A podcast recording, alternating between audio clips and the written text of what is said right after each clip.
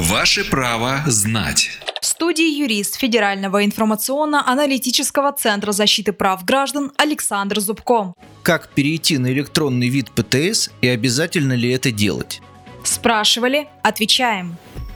До 1 ноября 2020 года допускается оформление бумажных паспортов транспортных средств, а также паспортов шасси автотранспорта. А вот уже с 1 ноября 2020 года ПТС будут оформлять только в электронном виде. Это сделано для того, чтобы создать единый документооборот в Евразийском экономическом союзе. Данное решение было принято коллегией Евразийской экономической комиссии от 14 октября 2019 года под номером 170 178. Согласно новым требованиям, электронные паспорта для автомобилей будут содержать гораздо больше информации, чем сейчас содержится на бумажном носителе. У электронного ПТС будет уникальный 15-значный номер, который будет присваиваться ему после внесения данных изготовителем или дилером. Чтобы заменить бумажный вид ПТС на электронный, автовладелец должен в обязательном порядке получить выписку, чтобы иметь возможность передвигаться на своем автомобиле и оформить полис ОСАГО. Для этого сначала нужно написать заявление о выдаче электронного ПТС, обратившись в региональное отделение ГИБДД по месту жительства, либо оставить заявку на портале госуслуг. После того, как электронный паспорт транспортного средства будет оформлен, его владельцу на адрес электронного электронной почты высылается электронный вариант выписки, которую можно распечатать на любом принтере.